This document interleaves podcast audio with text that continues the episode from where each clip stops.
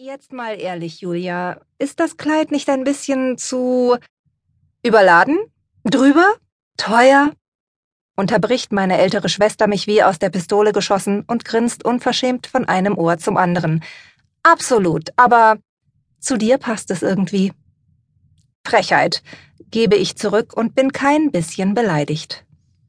Entzückt betrachte ich mich in dem mannshohen Spiegel im Schlafzimmer meiner Eltern und muss mich schwer zurückhalten, nicht vor lauter Glück und Freude loszuquietschen. Dieses Kleid ist ein Traum. Und die Braut erst. Sissy ist ein Dreck dagegen. Meine langen, sonst schnittlauchgeraden, dunkelbraunen Haare hat Julia mit Hilfe von Spezialwicklern in akkurate Korkenzieherlocken verwandelt, die mein Gesicht mit den braunen, rauchig umschatteten Augen und den zartrosa geschminkten Lippen sanft umrahmen. Die fein bestickte Corsage des Kleides schmiegt sich eng an meinen Oberkörper und pusht meine eher jämmerliche Oberweite zu einem recht ansehnlichen Dekolleté hoch. Von der eng geschnürten Taille fällt der Rock in unzähligen Lagen weit und bauschig bis auf den Boden herab und endet in einer fast eineinhalb Meter langen Schleppe. Ich fühle mich wie in eine Wolke eingehüllt, sage ich feierlich und streiche behutsam mit der Hand über den edlen, elfenbeinfarben schimmernden Stoff. Am liebsten möchte ich es nie wieder ausziehen. Das wäre bei dem Preis auch das einzig Sinnvolle, kommentiert Julia trocken, während sie prüfend um mich herumgeht. Die brauchen morgen früh wahrscheinlich nicht mal den Festsaal auszufegen. Du wirst den ganzen Müll in dieser monströsen Schleppe mit nach Hause tragen.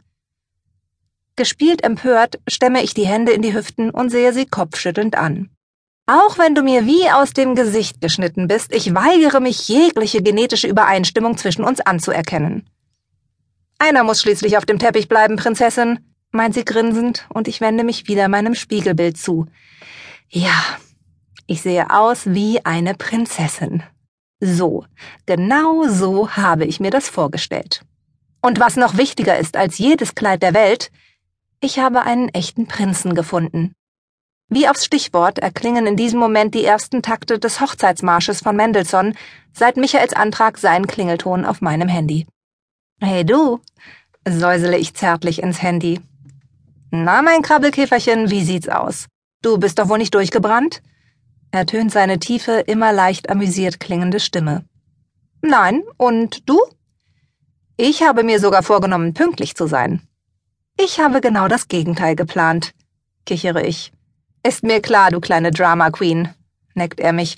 Keine Sorge, ich werde unruhig von einem Bein aufs andere treten und mich bis zur letzten Sekunde bangend fragen, ob meine große Liebe erscheinen wird.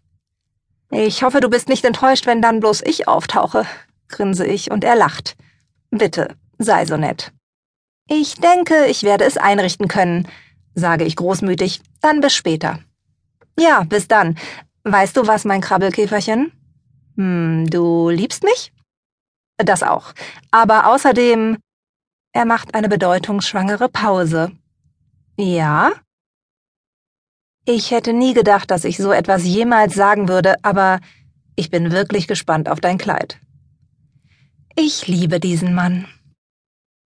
Um halb drei machen sich meine Eltern auf den Weg zur Kirche um kurz nach halb klingelt Oliver, Michaels bester Freund und Trauzeuge, an der Tür. Hi Olli, hat alles geklappt mit dem Blumenschmuck für das Auto? höre ich Julia, die ihn hereinlässt, fragen und atme erleichtert auf, als er das bejaht. Und wo ist die Braut? Hier bin ich, rufe ich zu den beiden hinunter, raffe mit einer Hand meine Röcke und steige vorsichtig die Treppe meines Elternhauses hinunter. Hallo Olli, begrüße ich ihn strahlend, als ich unten angekommen bin und genieße seinen fassungslosen Gesichtsausdruck. Ich, ähm, hallo. Also, wenn ich das so sagen darf. Wow. Danke, lächle ich geschmeichelt. Sag mal, warst du immer schon so groß? erkundigt er sich und Julia lacht. Nein, das liegt an ihren Schuhen. Komm schon, zeig ihm deine Schuhe fordert sie mich auf, und ich strecke meinen Fuß unter dem Kleid hervor, der in einer zierlichen Riemchensandale aus weißem Satin steckt, mit einem neun Zentimeter Absatz. Ah, das erklärt einiges, nickt Olli verstehend, während Julia unkt. Spätestens nach dem Sektempfang kannst du in den Dingern nicht mehr stehen. Wetten? Ich ignoriere ihren blöden Kommentar heldenhaft und wende mich stattdessen an Oliver, der übrigens in seinem schwarzen Smoking mit dem rosafarbenen Hemd ebenfalls klasse aussieht.